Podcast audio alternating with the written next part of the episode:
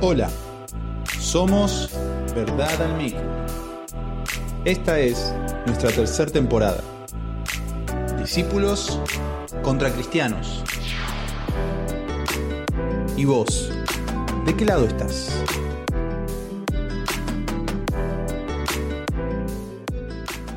Hola a todos, bienvenidos a Verdad al Mic. Gracias por estar ahí como, como cada lunes. Y estamos siguiendo esta serie como ya sabían, de discípulos contra cristianos, con el propósito de que nosotros, lo que hemos creído, veamos de qué lado estamos de la balanza. Decíamos en el primer episodio que un cristiano es aquel que ha creído en Jesucristo como su Salvador, que eso está bien, eso es suficiente para su salvación, pero que un discípulo es aquel que va más allá, un discípulo va tras las enseñanzas de su Señor, un discípulo va a aprender cada día de su Señor, a, imitar a su Señor, imitar su conducta, seguir sus palabras y transmitírselas fielmente a otros. Ahora, nuestro Señor no es un hombre común, nuestro Señor es el Dios del cielo y de la tierra, de manera que el mandato que tenemos de ser sus discípulos es un mandato muy alto que requiere la intervención total del Espíritu Santo. ¿Con qué propósito traíamos esta serie entonces? Para que nosotros podamos ver, todos nosotros los creyentes, podamos ver si somos solamente cristianos, aquellos que van los domingos, o si realmente hemos asumido el hecho de que somos discípulos de Jesús, que hemos sido llamados para ser discípulos. El propósito de esta serie es que podamos reflexionar en qué lado de la balanza estamos. Porque esto es muy importante para el tiempo que viene. ¿Vas a ser solamente un cristiano o vas a ser un discípulo del Señor Jesucristo? Mencionábamos en el primer episodio que la Biblia no hace una distinción entre los grupos de cristianos y los grupos de discípulos. La Biblia no hace esa distinción. Es decir, si sos un cristiano, sos un discípulo. Si sos un discípulo, sos un cristiano. Pero al leer la primera parte de nuestro artículo, eh, veíamos que hay personas que pueden ser cristianos, simplemente cristianos, es decir, Jesús es su Salvador, pero que no tienen a Jesús como su Maestro, no tienen a Jesús como su Señor. Y nosotros no fuimos llamados solamente a creer en Jesús como un Salvador, fuimos llamados a ser sus discípulos. Mateo 28 nos decía que toda potestad le fue dada a nuestro Señor en los cielos y en la tierra. Y dice, por tanto, id y hacer discípulos. El mandato no es ir a ser cristianos. El mandato no es ir a convertir a las personas. El mandato es ir a ser discípulos. El mandato para nosotros, hermano, hermana, es que seamos discípulos de Jesús. Como decíamos también, estamos tomando esta serie del magazine Table Talk que es el magazine que pertenece al Ministerio Ligonier en español, ministerio fundado por el teólogo Sproul. Y en esta serie de artículos, en esta oportunidad vemos lo que es el discipulado. Es una serie de artículos publicadas en 2018, que ha sido de mucha bendición para, mi vida y, queremos que, que reflexionemos realmente en este punto. ¿Dónde estamos? ¿Dónde estamos? Entonces estamos citando y reflexionando sobre esta serie de artículos, citando a sus autores, citando fragmentos de este artículo, para posteriormente reflexionar sobre ellos. Y en este, en este episodio vamos a estar reflexionando sobre un artículo llamado Los medios ordinarios del discípulo. ¿Cuáles son esos medios que Dios nos dio para, estando en este mundo, nosotros llevar adelante nuestra, nuestro llamado de discípulos de Jesús? Para ver esto, vamos a estar siendo guiados por el pastor Aaron Nance. Él es un pastor prevístero en el vecindario de Valentine, en Carolina del, eh, sí, Carolina del Norte, eh, precisamente más en Charlotte. Vamos a estar leyendo el capítulo 2, versículo 42 del libro de los Hechos. Y a partir de este versículo vamos a desarrollar todo nuestro, nuestro episodio del día de hoy. Así que, bien, allá vamos. Hechos 2.42 dice, y se dedicaban continuamente a las enseñanzas de los apóstoles, a la comunión, al partimiento del pan y a la oración. Acá hay una palabra que es la clave, ¿no es cierto? Y es se dedicaban. continuamente. Estaban dedicados a qué? A las enseñanzas de los apóstoles, a la comunión, al partimiento del pan y a la oración. Cuando alguien se dedica a algo, necesariamente necesita pasión por eso que se quiere dedicar. Necesariamente es su prioridad. Cuando alguien se dedica realmente a algo, es porque es de su máximo interés, es de su máxima expectativa, se quiere dedicar a eso. Y esto es lo que hacían estos primeros discípulos del Señor. ¿sí? Se dedicaban. Y por supuesto que no se dedicaban una vez a la semana. No, esto era algo continuo, constante. Esto era de cada día.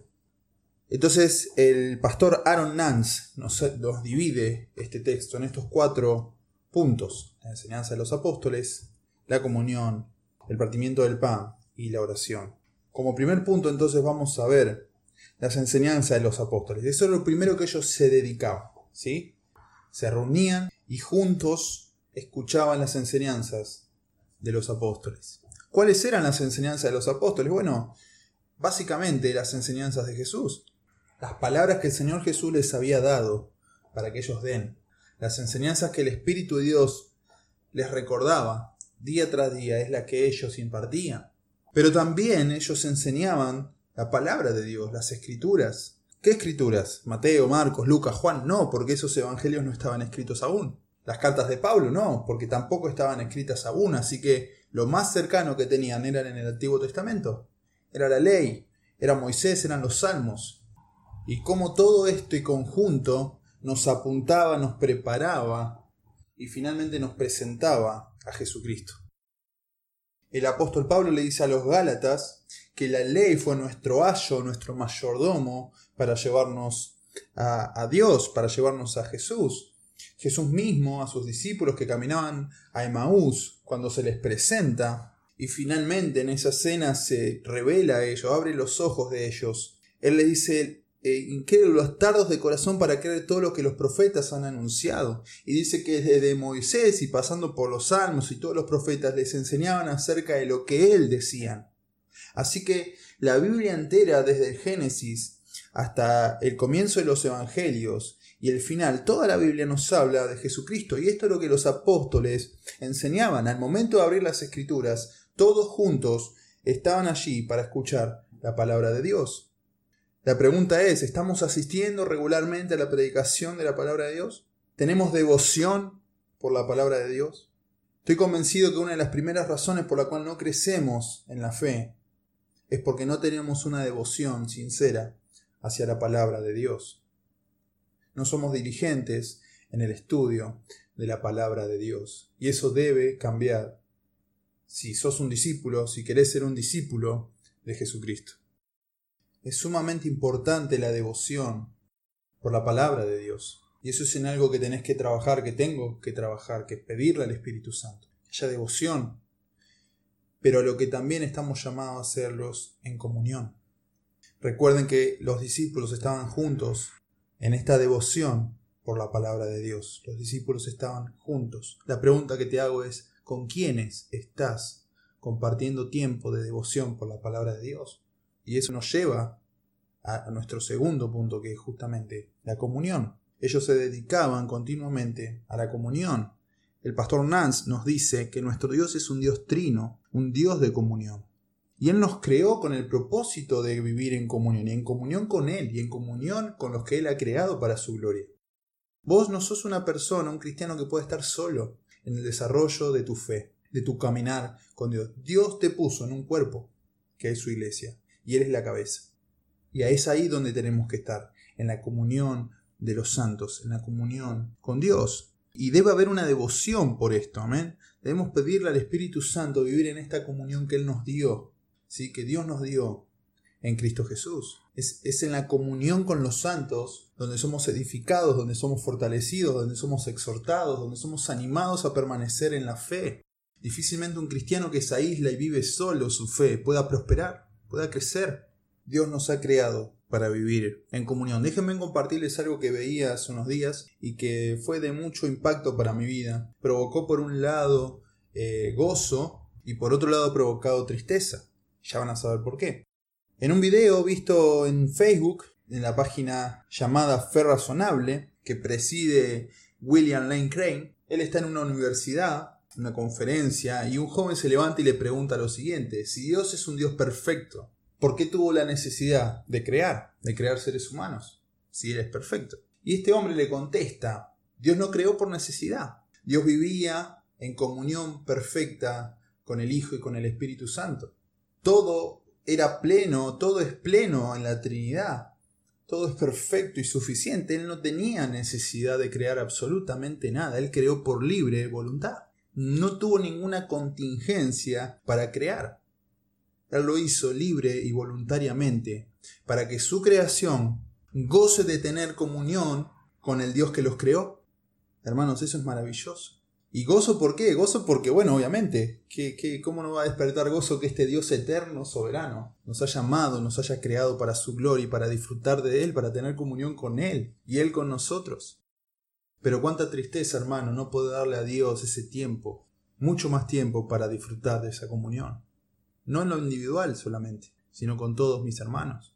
Disfrutar de la comunión a la que Dios nos ha llamado, hermano. ¿Cuánto tiempo distraídos en cosas que no tienen ningún provecho. Nosotros debemos aceptar, hermanos, que no somos autosuficientes, que no somos perfectos. El Señor nos dio la comunión para fortalecernos, para animarnos, para crecer en fe, en esperanza, en amor. Y lo que te pregunto y me pregunto es, ¿cómo está tu vida de comunión? ¿Con quiénes te estás comunicando? ¿Quiénes son los que te edifican? Los discípulos de Jesús están en comunión y se dedican, tienen devoción por la comunión. Este es un punto, este es un medio que Dios nos da para ser sus discípulos, para crecer como discípulos de Él. La comunión. Primero, la palabra. Luego, la comunión. Quizá la razón por la cual la iglesia no crece, en número hablo, aunque no es, eso sabemos que no es importante, eso no habla bien de una iglesia. Sus miembros, la cantidad de sus miembros no, no habla bien. No quiere decir que sea una buena iglesia. Pero quizás la falta de crecimiento de la iglesia tiene que ver con que vos y yo no demostramos una devoción por la comunión. Porque nos, vale lo mismo estar en la iglesia, no reunirnos con nuestros hermanos para adorar a Dios. Nos vale lo mismo. Y si el mundo ve eso de nosotros, ¿cómo podés pretender que ellos amen la iglesia? Que ellos vengan a escuchar la palabra de Dios si vos y yo no tenemos ningún tipo de interés por eso. O nuestro interés es menor. Hermano, tenemos que pensar y reflexionar cómo está nuestra vida de discípulos de Cristo. Nuestro tercer punto entonces es la dedicación de estos hermanos, de estos discípulos, por el partimiento del pan. Y es inevitable leer el partimiento del pan y no pensar en la cena del Señor, no pensar en aquel momento en el aposento alto donde Jesús partió el pan y tomen, coman, esto es mi cuerpo que se entrega por ustedes. Así que lo que nos está diciendo este texto es que los discípulos se dedicaban continuamente a observar la cena del Señor aquel evento que nos comunica cosas hermosas que vamos a leer que el pastor Aaron Nance nos comenta, ¿sí? Él dice, de forma metafórica, estos sacramentos nos comunican el amor adoptivo del Padre, la gracia sacrificial del Hijo y la comunión vivificante del Espíritu Santo. Al meditar en ello, podemos ser transformados y equipados por nuestro Dios. ¿Sí? Otro de los sacramentos es la comunión de los santos. Y ahí nosotros recordamos que fuimos hechos miembros los unos de los otros. No estamos para estar solos, como decíamos hace un momento. Estamos puestos por Dios para estar juntos, hermanos, y adorarlo y servirlo de forma corporativa. Y no hay sermón predicado eh, en Internet que puedas ver, aunque impacte tu vida, que pueda reemplazar esto de juntos observar la cena de nuestro Dios, donde recordamos su sacrificio, donde recordamos su amor, como Dios nos quiso adoptar por medio del sacrificio de Jesús. Para esto no hay reemplazo. Esto es necesario para los discípulos de Jesús. Cuando recordamos, cuando conmemoramos la cena del Señor, lo que nosotros experimentamos es que Cristo está con nosotros. Él está presente. No lo podemos quizás explicar, pero sí sabemos que esto es así. Él prometió estar en medio de nosotros. Y Él está allí cuando estamos compartiendo la cena, conmemorando su sacrificio y dando gloria a Dios por entregar a su Hijo por nosotros. Finalmente, los discípulos se dedicaban continuamente a la oración. La oración para el cristiano comunica mucho, comunica mucho para sí mismo como para los demás. Un cristiano que no ora es una contradicción, decía alguien por ahí. La oración comunica que no confiamos en nosotros mismos, que confiamos solamente en Dios. La oración comunica que, que no podemos solos. La oración comunica que amamos a nuestro Padre y queremos hablar con Él, encontrarnos con Él mediante la oración que hacemos por medio de Jesucristo, guiados por el Espíritu Santo. En la oración presentamos nuestros deseos, en la oración presentamos nuestras aflicciones y le decimos, Señor, sea hecha tu voluntad. Señor, venga tu reino a este mundo, que se hagan las cosas en esta tierra como se hacen en los cielos. Cuando oramos estamos pidiendo que la voluntad de Dios se haga para nosotros y no nuestra propia voluntad, así como oraba nuestro Señor Jesús en Getsemaní. Hermanos, no puede postergarse la oración. Ahora, recordemos, estamos hablando en plural. Los hermanos se dedicaban a la oración. La pregunta es cómo está nuestro tiempo de oración en comunión con la iglesia. Porque orar solo en nuestra habitación de forma íntima es correcto. Pero también sabemos que podemos orar a Dios corporativamente, juntos. Recordemos a los, a los discípulos ahí con las mujeres. El día de Pentecostés, ellos estaban orando a Dios. Y mientras oraban, dice que entró, ¿no? Con un viento sorprendente ahí en ese aposento y, y todos recibieron lenguas como fuego. Así que ellos experimentaron el poder de Dios cuando estaban orando. Daniel tuvo visiones de Dios mientras oraba.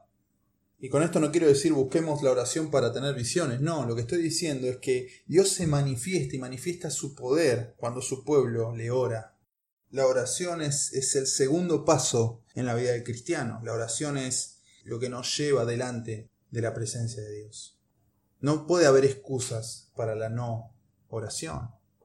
Debes hacerte el tiempo como iglesia debemos hacernos el tiempo para juntos en comunión orar, clamar y adorar a nuestro Dios. Charles Lewis, el gran escritor del siglo XX, dijo, Jesús era el hombre más ocupado, sin embargo, él siempre oraba. Pudiéramos hacer un, episodio entero hablando de la oración, pero queremos que, miremos estos, estos puntos para justamente ver cómo está nuestra vida de discipulado delante de aquel que nos llamó para ser sus discípulos. Finalmente, el pastor Aaron Nance nos dice lo siguiente: Cuando oramos, el nombre de Dios es glorificado. Cuando su pueblo lo, invoca, Dios es glorificado. Los enemigos de Dios son derrotados. La iglesia es edificada. Y nos cita 2 de Crónicas 20:22, Salmos 8:2, Colosenses 3:16, que para no extendernos en el tiempo, quiero que lo lean y reflexionen al respecto. Pero lo que básicamente van a ver ahí es cómo Dios viene y visita a su pueblo cuando su pueblo le ora. Cuán importante es la oración en el sentido de adoración a Dios. Y cómo somos edificados unos a otros al cantar salmos, himnos y cánticos espirituales. Todos obviamente citados de la Biblia. Charles Spurgeon dijo, Nadie puede hacerme un favor más grande en este mundo que orar por mí. Miren la importancia de la oración para este hombre. Él también dijo, jóvenes, ustedes necesitan orar porque sus pasiones son fuertes y su sabiduría es poca. Y el puritano John Owen nos dice, o la oración mata el pecado o el pecado mata la oración. Posiblemente nuestros actos más pecaminosos tienen que ver con haber descuidado la oración, la comunión por medio de la oración, corporativa e individual. Porque la no oración dice yo puedo solo. No orar a Dios comunica que vos crees que sos suficiente, que sabés mucho más que Dios hermanos, estamos en un mundo, estamos en una guerra que no podemos batallar solos. Espero que esto sea de ánimo, espero que esto sea de reflexión para nosotros y utilicemos los medios que Dios nos dio para que crezcamos como sus discípulos. Recordemos, dedicarnos continuamente a la palabra, a la comunión, al partimiento del pan y a la oración. Estos son los medios ordinarios con los que contamos para crecer como discípulos de Cristo y que otros crezcan también. Hasta aquí el episodio de hoy. Muchas gracias por escuchar Verdad del Mix. Será hasta la próxima semana, si Dios quiere. Si te gusta este episodio, compartilo. Seguinos en nuestras redes si así te place. Y dejemos que la verdad de Dios siga corriendo por todo nuestro alrededor. Esto fue todo por hoy. Muchas gracias por escucharnos. Esto fue Verdad al Mic si te gustó, compartilo con otros y no te pierdas nuestro próximo episodio.